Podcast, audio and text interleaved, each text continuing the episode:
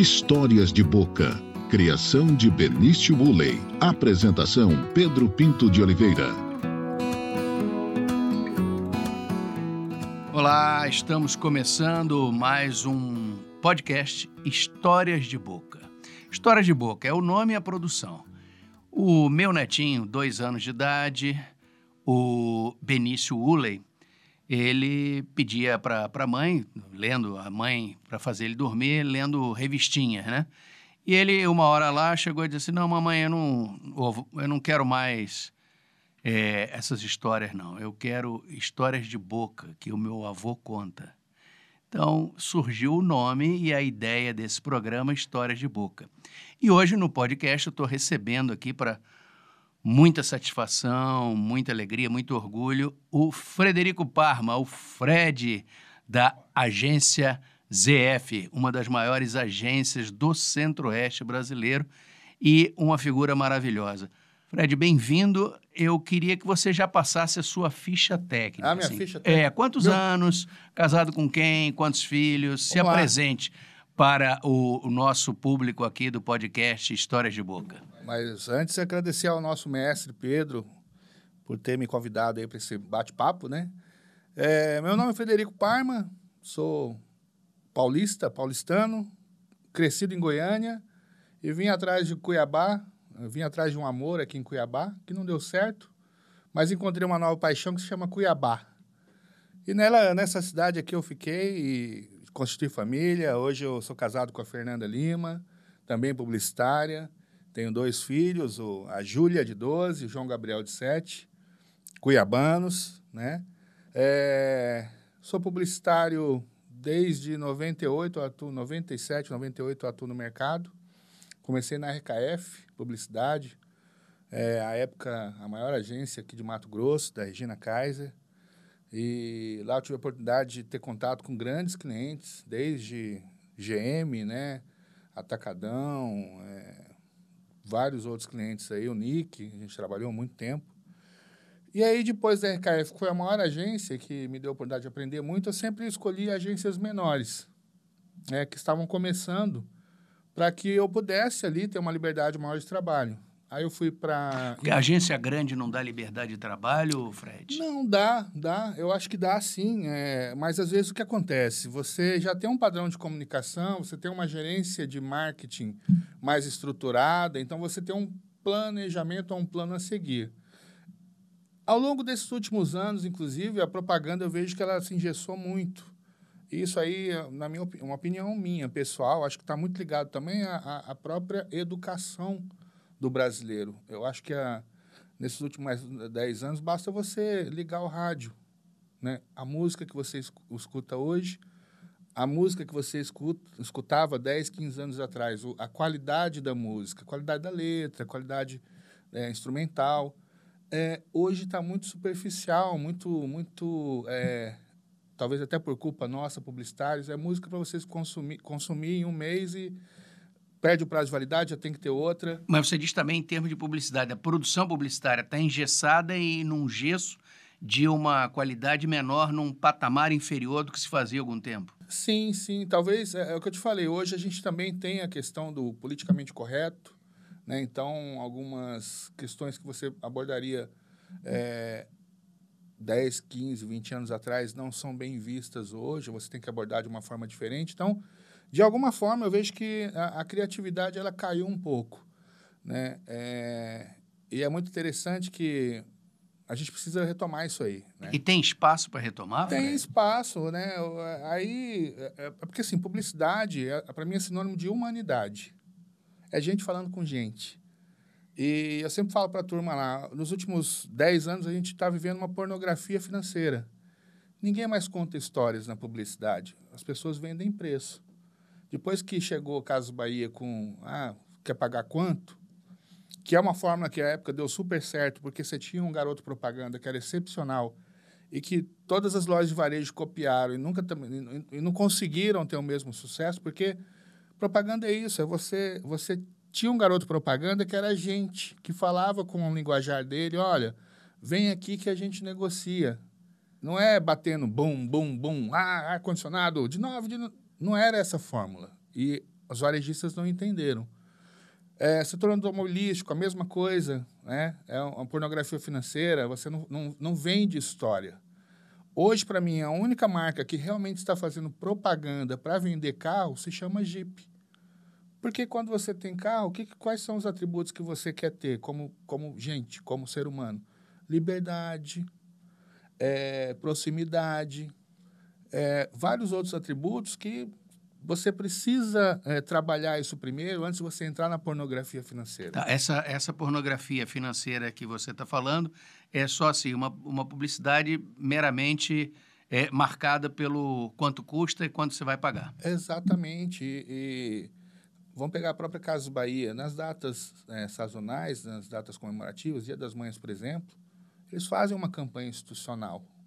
Eles contam uma história eles fazem uma campanha emocional, um approach mais emo emocional para os seus clientes, porque é assim que você entra no coração das pessoas.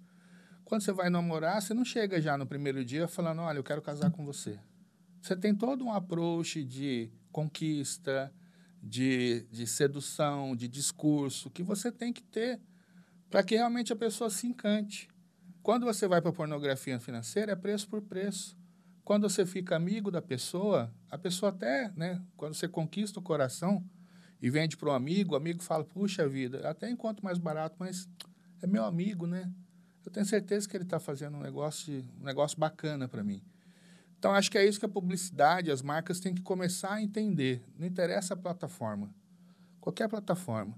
Tem que sair da pornografia financeira que a gente está vivendo nos últimos anos, do vender por vender, do superficial e começar a contar histórias. Histórias de boca, mas bem produzidas, bem elaboradas, que realmente toquem. É, falar isso, é, você falou em plataforma, em que medida Instagram, é, é essas plataformas, plataformas todas, é, influenciaram para a publicidade ou como estão influenciando? Ah, essa semana, por exemplo, a gente, nesses últimos tempos, a gente tem, está é, tá tendo uma experiência muito bacana da gente é, estudar e entender.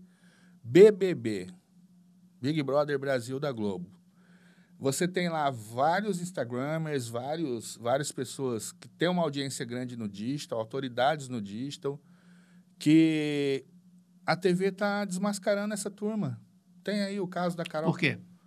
Cara, pela força da TV. Na TV você é, você não tem como mascarar, por exemplo, como você consegue fazer no Instagram.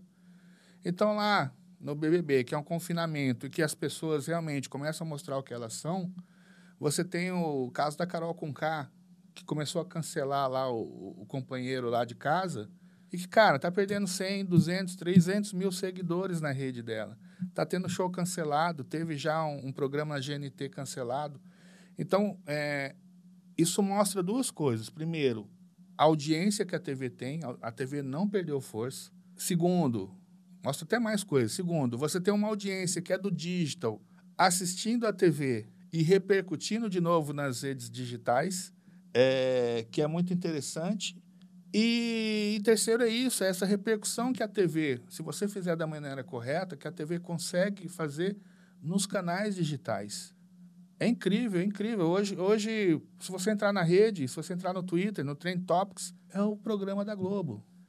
Então, assim, a, a propaganda também, é, se você souber fazer um planejamento que as plataformas se cruzem, você consegue também ter essa efetividade que um programa está tendo. Agora, deixa eu perguntar, Fred, são duas coisas. A gente, nós começamos a falar desse universo digital é, e que, em certa medida, é um debate que que atravessa vários segmentos, desde segmento comercial, segmento político, que é a cultura da lacração e do cancelamento. Eu queria que você opinasse, desse alguma ideia sobre esses dois pontos aí, que são pontos de debate. De eu lacrar alguém e cancelar o outro. Ah, então, cara, isso aí só reforça o que eu falei para você, né? A, superficialidade, a superficialidade que a gente chegou, né? Ao ponto de ah, a pessoa perdeu o senso crítico e, e tudo é ou é lacração ou é cancelamento. É, eu acho que a vida da gente são ciclos, né? A comunicação também. Eu acho que você tem um movimento agora das pessoas mais novas que estão deixando de ter as suas páginas pessoais por questão de privacidade, por questão de opinião, por questão de personalidade. É, livros, ao contrário do que se pensa, é, o consumo de livros tem crescido ano a ano, a ano porque eu acho que também a, o, o, é o que eu falei, como o ser humano ele é cíclico, ele é nostálgico, ele, ele não, ele, e ele é sinestésico, ele, ele, ele vê com a mão, ele tem que pegar. Saiu na Veja aí, semana passada retrasada, a volta dos cassetes, fita cassetes. Então, eu acho que esse, a, a, a lacração e o cancelamento, ele é a saturação de um, de um comportamento que já está sendo colocado em questionamento que daqui para diante, daqui cinco anos, pode ser que seja a gente é, é, volte a ter um senso crítico mais apurado e não fique nessa nessa discussão muito superficial que está hoje, né, em qualquer plataforma. Quer dizer, a, a, o mundo digital é, a, é raso. Está raso. Não que ele seja raso. As pessoas estão aprendendo a lidar com o mundo digital. Está aqui uma, uma, um exemplo claro. 2020 foi o ano do podcast. As pessoas, como, né, dentro de casa, né, começaram a buscar conteúdo, conteúdo de qualidade. Por isso que os podcasts fizeram sucesso. É o livro cantado. Um podcast é isso. É, esperemos que seja sucesso também em 2021, né, Fred? Vai 22, ser. 22, 23. Porque já, já faz parte do comportamento, já faz parte do dia a dia das pessoas. Então, é, é isso, as pessoas, é, é, apesar da, da plataforma digital ser muito difundida e muito ampla, acho que as pessoas estão começando a filtrar e buscar realmente conteúdo de qualidade, coisa que de 2012 até agora não, não, não era a preocupação. É, então, se as pessoas, se os comunicólogos souberem aproveitar disso, é o que eu falei, fazer um intercâmbio entre as plataformas do podcast, jogar para um uma outra plataforma, um site, do site jogar né, da TV ou do rádio e radiar para as plataformas digitais para repercutir, tanto a pessoa quanto a marca, quanto qualquer qualquer é, qualquer indivíduo, vamos dizer assim, seja pessoa ou marca, vai ter sucesso. Agora, Fred, deixa eu sair um pouco ainda da publicidade. Tá muito técnico, né? Não, não, tá legal. Pode, pode falar, pode, pode, falar palavrão? Pode, pode. aqui tá, tá, tá livre. Ah, é, e, e, pode viajar na maionese. Esse programa não tem exame antidoping. Ah, não tem, não tem censura. Não tem exame antidoping, não tem, não tem censura. Aliás, ele, falando, ele... Ó, falando antidoping, é, tem um, um filme chamado Ícaro, no Netflix, que aborda essa questão é, de você burlar o antidoping. Muito interessante, um, um um cara que era um esportista amador falou: ah, será que tem como burlar o antidoping? E ele realmente achou. E aí, eu não vou passar spoiler, não. Assiste. Netflix chama Ícaro. Interessante. Legal. É, é assim, é, Fred. Os histórias de boca não são apenas as historinhas pessoais. A história de boca também é isso aí que você está fazendo, e não técnico, mas a palavra de um grande profissional, um experiente profissional que está na ponta, fazendo publicidade, trabalhando com redes digitais. Quer dizer, essa é uma história importante também, porque eu acho que a gente tem que ter alguns conteúdos que possam divertir, mas conteúdos como esse, e essa parte da conversa é essa, no sentido de fazer a gente refletir sobre o que a gente está fazendo. Então, não foge do espírito desse podcast de História de Boca. E até eu quero ir mais um pouco além, com a sua experiência na ponta, na publicidade. Assim, você está aferindo isso, você tem esses termômetros. É, o que, que afetou, e aí eu estou falando já do mercado é, local, Cuiabá, Mato Grosso, o que, que afetou é, na, na vida da, da economia, né? E a gente está falando para além da, das mortes, da tragédia, de, dos brasileiros mortos, mas em relação à economia. O que, que a pandemia afetou e que você, na publicidade, consegue aferir, viu esse tempo todo, esse ano que passou, e, e, uma pandemia que, que eu costumo dizer que não tem calendário, o vírus não tem calendário. Continuamos na pandemia, ainda que é, tenhamos virado a, a folhinha. Cara, acho que a pandemia foi um aprendizado para todo mundo, inclusive para as agências. É, eu estava em março, lá na filial de Goiânia, dia 20 de março, eu tinha uma passagem marcada dia 1 para Portugal, para visitar minha família e tudo mais. E aí eu chego da, agen da agência no, no hotel, ligo a TV, tá lá o Trump falando que vai fechar as fronteiras. Eu liguei minha mulher, ó, cancela tudo, senão a gente vai ficar preso. E a partir do, do dia 22, todo mundo foi para casa, trabalhar em casa. E aí nós ficamos praticamente um mês suspensos, né? Em suspensão. Nós, clientes, todo mundo, todo mundo, né? Todo, acho que todo mundo do planeta Terra aí. E aí, cara, é a hora que você começa a rever os seus conceitos, falar, cara, qual que é o caminho agora? O ser humano acho que é o, é o bicho mais adaptável aí do, do planeta. Então, é, foi isso que a gente fez. Em 15 dias, em um mês, a gente se readaptou, aprendeu e se readaptou à nova realidade. É, eu mesmo fiz um protocolo de biossegurança, porque não era todo mundo da, agência que poderia sair. A gente atende serviços essenciais, tem clientes que são serviços essenciais, então é, você tem departamentos da agência que são burocráticos. E eu falei, cara, eu tenho que pensar nessa turma aqui, como é que eu vou fazer? Aí fizemos um protocolo de biossegurança, eu, eu escrevi esse protocolo.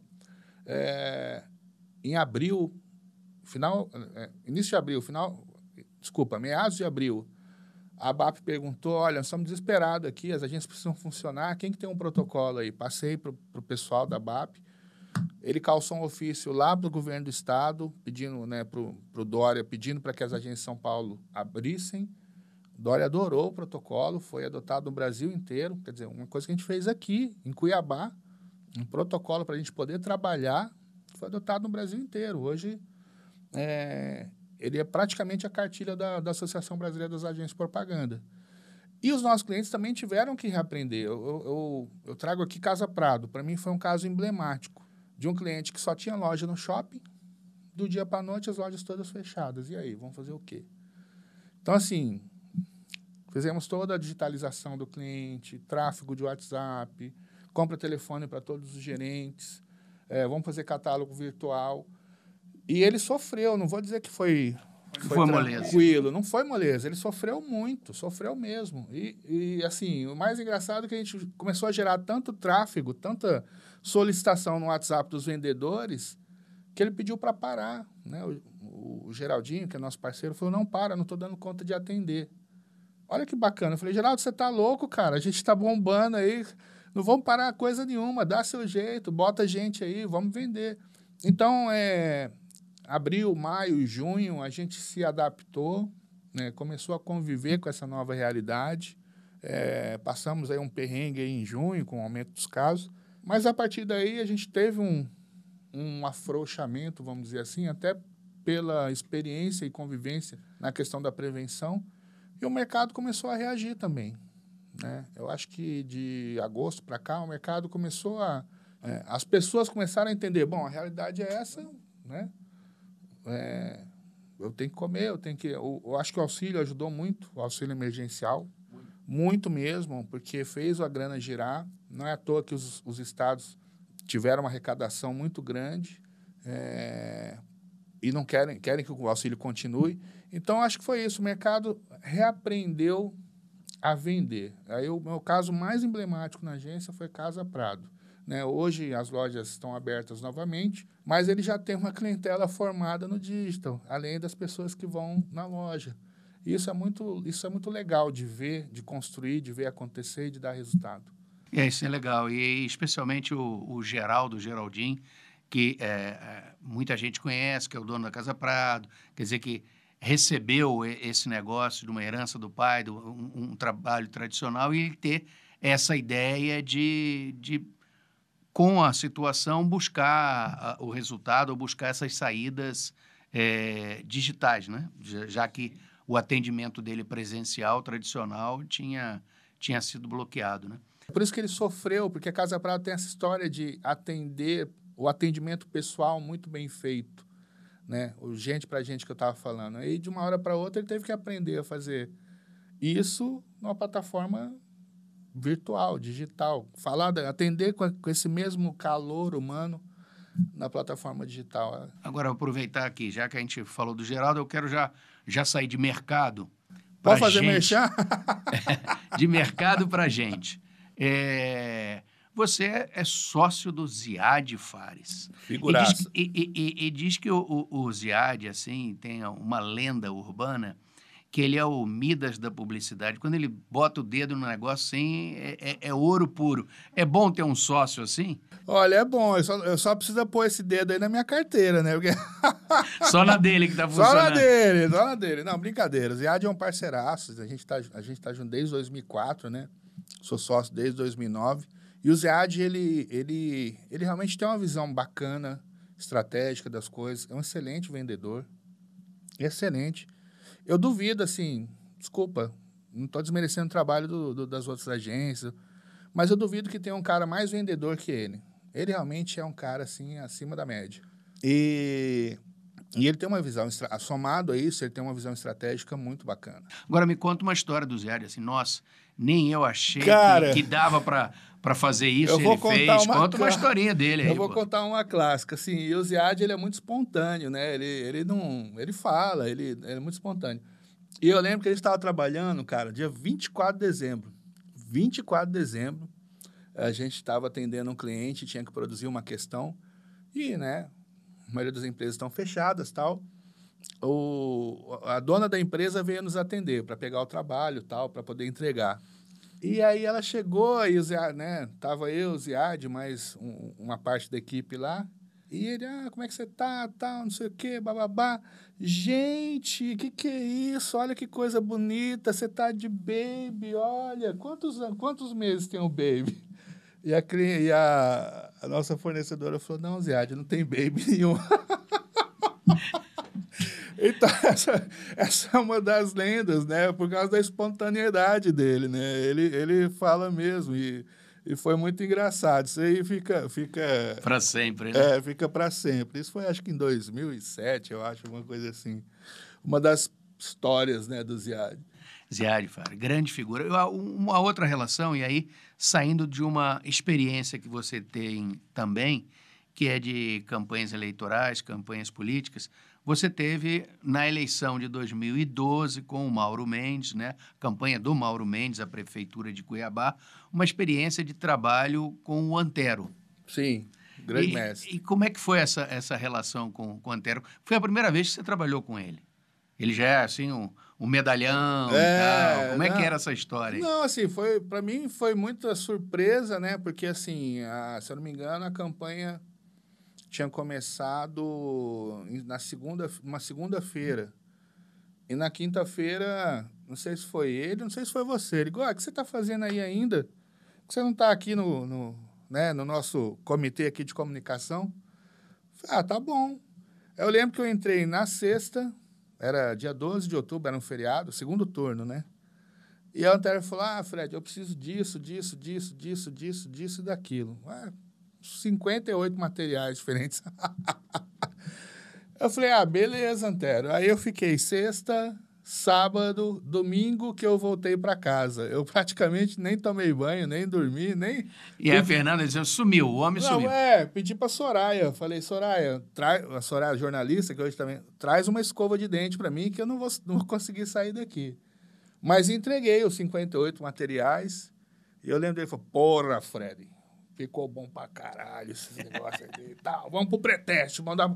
Porque tinha, é, tinha o material é, propositivo e tinha o material de combate, falando né, da, da, dos pontos negativos do, do candidato oponente, né?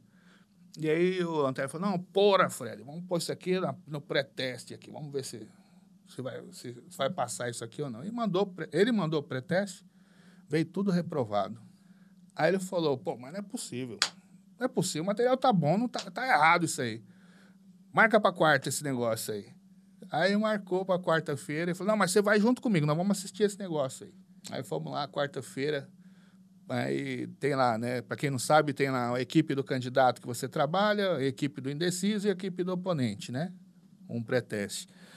E aí, cara, a equipe do oponente via o nosso material e ria, e não acreditava. Falava, não, mas é verdade mesmo isso aí? E o Antero batia na minha perna assim, porra, Fred, ganhamos a eleição.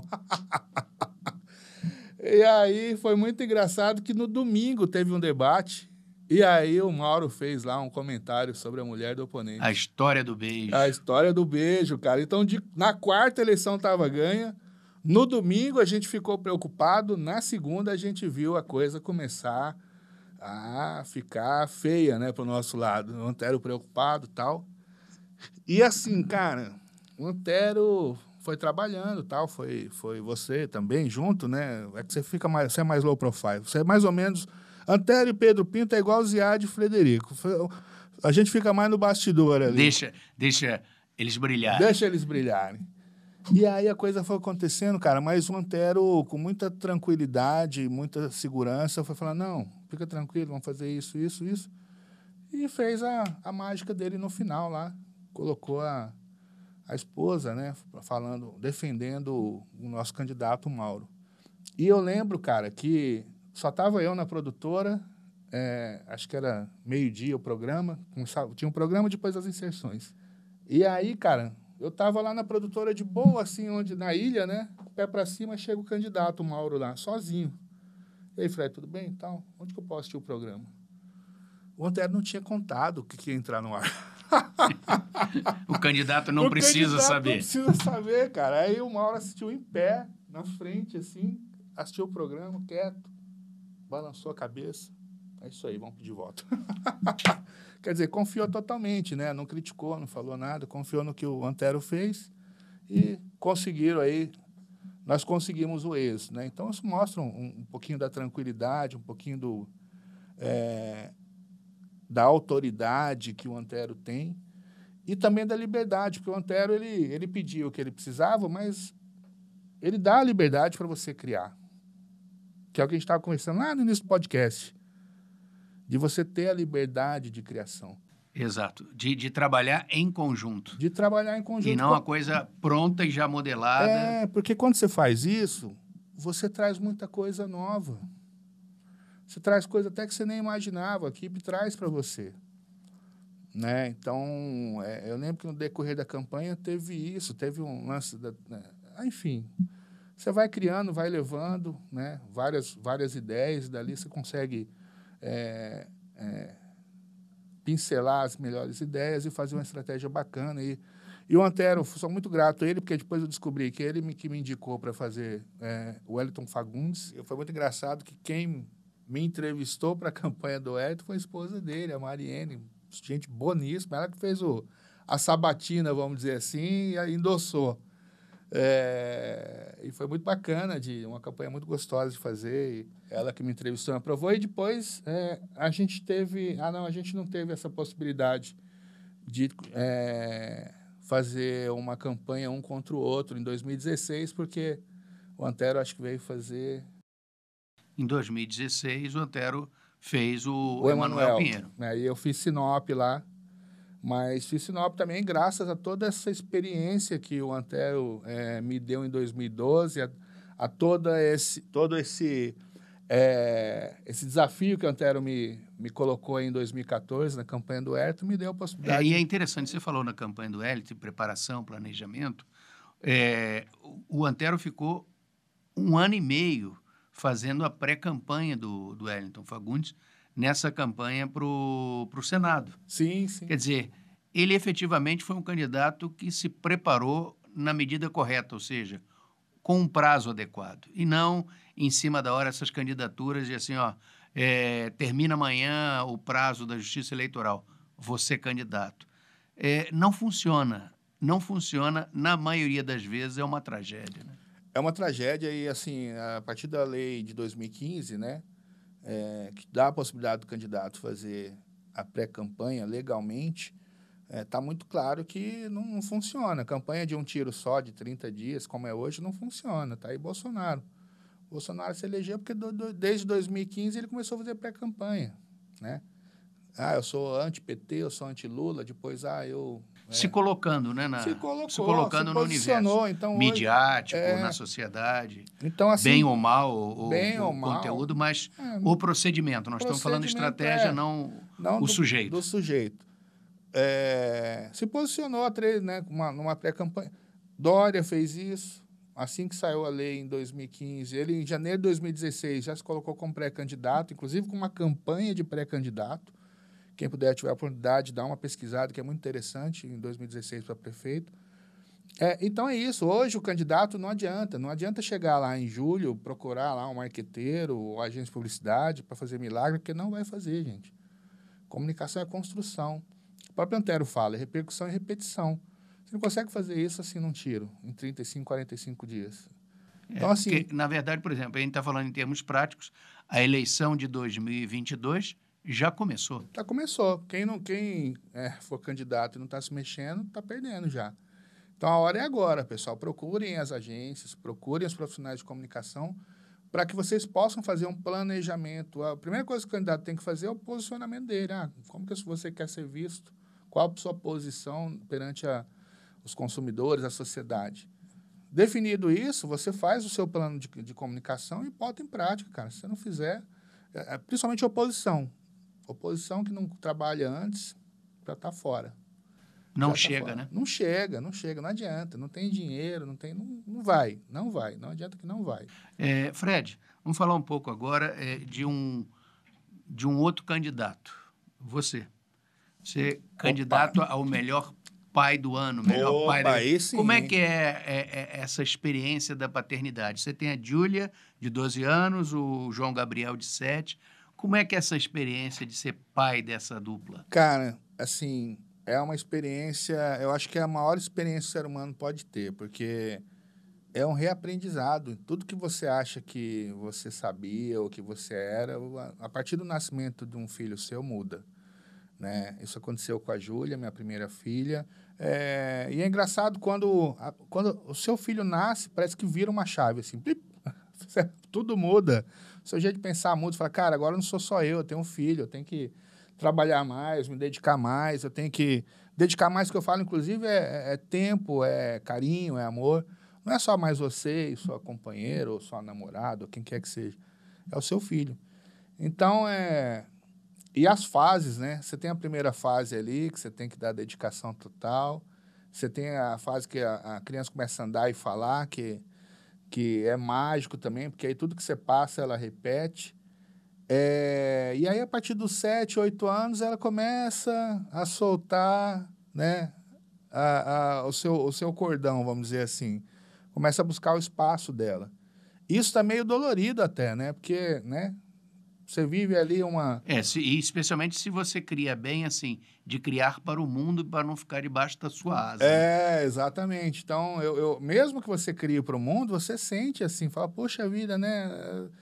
Cadê aquele, ah, papai, quando você chegava em casa? Mas é normal, porque todo ser humano, ele busca o seu caminho, né? E a Júlia hoje está vivendo isso, é muito engraçado. Ela ela ela está encontrando o caminho, o, o, lugar, o espaço dela dentro da, desse planeta aqui, né? É, e aí é, fica mais sozinha em casa, mais introspectiva. E as personalidades, né? A Júlia é totalmente introspectiva, e o João é totalmente o contrário, é. Para mim vai ser, vai dar show no Ziad ele. Não tem vendedor melhor, vai ser um vendedor topíssimo. E aí o João está suprimindo essa, essa ausência da Júlia, né? A Júlia está tá criando a asa e o João ainda está debaixo da minha. Mas é muito legal, cara. Eu, eu, eu realmente, assim, sou um cara abençoado, né? Meus filhos são, são saudáveis e tal. E aprendo muito com eles né? muito com eles. Agora, o, o momento competição. A, a, a, Fernanda é reconhecida pelo mercado como uma excelente roteirista. Quem é que escreve roteiro melhor, o Fred ou a Fernanda? A Fernanda, ela escreve melhor, mas eu tenho as melhores ideias. Ouviu, Fernanda? Está gravado, hein? Não, é brincadeira, é brincadeira. Ela, ela, ela é excepcional. Nossa, Fernanda, ela é, a gente trabalha junto também faz tempo, faz o quê? Desde 2001, né? A gente trabalha junto. Tem dado certo, a gente não, não tem nenhum tipo de atrito, né? É, vocês fizeram dois belos produtos. É, não, assim, dois, dois premiados, filhos, né? Dois, dois premiadíssimos, prêmios. né? Dois prêmios aí. Mas no dia a dia, né? na, na, na década de 2000. Eu nunca pensei que ia falar isso. Na década de 2000, tá certo? É, por aí. Olha que na década né, de 2000 a 2010, né, a gente tinha muitas premiações aqui. E a Fernanda ganhou muitos prêmios, eu também ganhei muitos prêmios. Isso foi muito bacana pra gente. É, ganhamos prêmios, inclusive, fora. Isso nos deu muita segurança, pra, inclusive para posicionar a ZF é, como o que você falou, uma das agências mais, mais respeitadas do Centro-Oeste. Porque a gente começou a perceber, gente, nós não perdemos para ninguém aqui no Brasil. Nós temos potencial e capacidade para fazer é, um trabalho tão bom quanto os grandes centros. Talvez a gente não tenha os mesmos recursos, começando pelos financeiros, né? Mas em questão de ideia, de criatividade, eu acho que a gente tinha até mais porque a gente fazia muita coisa bacana com quase nada. Com pouco recurso. Com pouco recurso, né? Então, é, é, essas premiações, principalmente as premiações de fora, mostraram isso aí para a gente de forma muito clara. E para o profissional, isso dá muita segurança. Tanto que a gente já tem cliente que a gente atende em 10 estados do Brasil hoje. Né? É, não é só a gente, não. Outras grandes agências, outras agências também, né? É, colegas nossos de mercado também têm um trabalho invejável. Também foram premiadas fora, são premiadas fora. Então, acho que essa construção que começou a ter a partir de 2010, da gente, é, como mercado, conseguir visualizar de que a gente não perde para ninguém em questão de criatividade, para o mercado foi muito importante. Né? É, tem agências aí de dois, três, quatro anos. Tem uma agência, não, não é Renca, que é do Joãozinho. O Joãozinho trabalhou lá, foi planner com a gente lá, meu pupilo, vamos dizer assim, que hoje desempenha um trabalho que é reconhecido no mercado aí, né? Nacional, em nível nacional, a Soul, a FCS, né? a Gênios. É, mas por quê? Porque a gente começou a ter essa segurança, a gente começou a ganhar prêmios fora e falar, cara, a gente dá conta. Somos também um Washington Olivetos aqui. É, isso é importante de que não tenha um complexo de inferioridade e, e, e marca essa maturidade da, da publicidade de Mato Grosso, né? Lógico, e às vezes o cliente é, vai para fora, ou busca uma agência fora, pensando que ah, vão dar a solução mágica, mas, cara, o que eles têm lá, a gente tem aqui. Acho que o empresário ele pode confiar nesse sentido que ele vai procurar em São Paulo, no Rio, outros mercados aí, outras agências em nível nacional, ele tem aqui. Ele precisa acreditar. Por quê? Porque a gente tem um diferencial, nós conhecemos o mercado. Nós sabemos como que o povo se comporta aqui. E como eu falei, se publicidade é humanidade, é falar de gente para gente, não tem ninguém mais habilitado para né, falar das empresas locais e marcas locais do que a gente. Fred, agora é, esse é o momento livraria. E não é provocação, porque nós temos um presidente que não lê e não sabe nem o que é um livro. Mas o momento livraria é assim. O que, que o Fred está lendo? Qual é o livro que você lê e indica para os nossos amigos do podcast? Olha, que é, rende boas histórias. É, eu acho que o presidente hoje deve estar lendo muito é, rótulozinho de leite condensado aí, alguma coisa nesse sentido. Mas, enfim, é, tem um livro do Washington Oliveto, que eu gosto muito de, de ler a história da propaganda. Tem um livro do Washington, chama Direto de Washington, né? É, que conta muito a história dele, a construção do mercado, é, que eu, eu, recomendo, é bastante interessante. Tem um outro livro que eu li faz pouco tempo atrás, do Napoleão Hill, Quem Pensa Enriquece. O que, que ele fala? Ele fala do, sobre mindset, sobre o modo de pensar de grandes figuras no mundo, de gente de sucesso, fala de crença. E quando você fala de publicidade, se a gente está falando de, de gente para gente, é, você precisa quebrar algumas crenças, você precisa ter uma mente um pouquinho mais aberta é, do, que, do que geralmente a gente vê. E, cara, para quem quer uma leitura meio vamos dizer assim, um pouquinho mais diferente, vamos dizer assim. Eu não lembro o nome, cara, mas tem um livro de Deepak Chopra que fala sobre é, física quântica e da relação que todo, todo ser é, vivo ou até inanimado, uma pedra, qual que é a relação que nós temos aqui, como que a gente se interage no planeta. E aí ele explica isso através da física quântica. Deepak Chopra, se eu não me engano, é um, é um médico indiano e é muito interessante, né? Ele até fala, fala é, o, o, abstrato, o pensamento, ele, ele, ele se torna físico. Quando você fala rosa ou quando você pensa rosa, vem a rosa, flor física, e vem também uma tonalidade de cor. Então, é, como é que o abstrato, como é que eu parto de uma coisa abstrata e chego numa coisa física, no meu pensamento? Onde que está esse processo de ligação? Então, ele, ele vai explicando isso aí, é bem interessante. A, a produção também. do História de Boca vai achar e vai colocar o nome aqui, é, Fred, que ele então, escapa a memória. É, é, porque é muita coisa na cabeça, né, cara? Eu, por exemplo, hoje minha rotina é sete e meia da manhã eu tenho que conversar com o pessoal de Goiânia, porque lá uma hora menos. O pessoal lá começa... É, para explicar que a ZF também está é, com os dois pés em, em Goiânia, né? É, nós estamos com uma sede lá, uma filial desde 2018, com equipe própria, clientes próprios, roda sozinha. É, e aí, como é uma hora antes, sete e meia eu já converso com a turma lá, aí oito horas eu converso com a turma aqui, aí você tem a equipe da publicidade, a equipe do digital, então é muita informação, às vezes a gente, a gente escapa mesmo, é, título de livro, nome de pessoa, né? e aí um pouquinho da idade talvez, acho que eu tenho que tomar umas vitaminas aí. e quando é que sobra tempo para você, Fred? Rapaz, sobra tempo é, tarde da noite e final de semana. Eu, eu, eu, eu comecei a ter uma rotina diferente. Eu decidi me desconectar do meu celular final de semana. Então, se alguém mandar WhatsApp sábado, domingo, feriado, eu não responder, fica tranquilo que no outro dia eu vou, eu vou responder. Mas eu não abro o WhatsApp no final de semana. Não abro. Não abro e proíbo quem esteja em casa de abrir.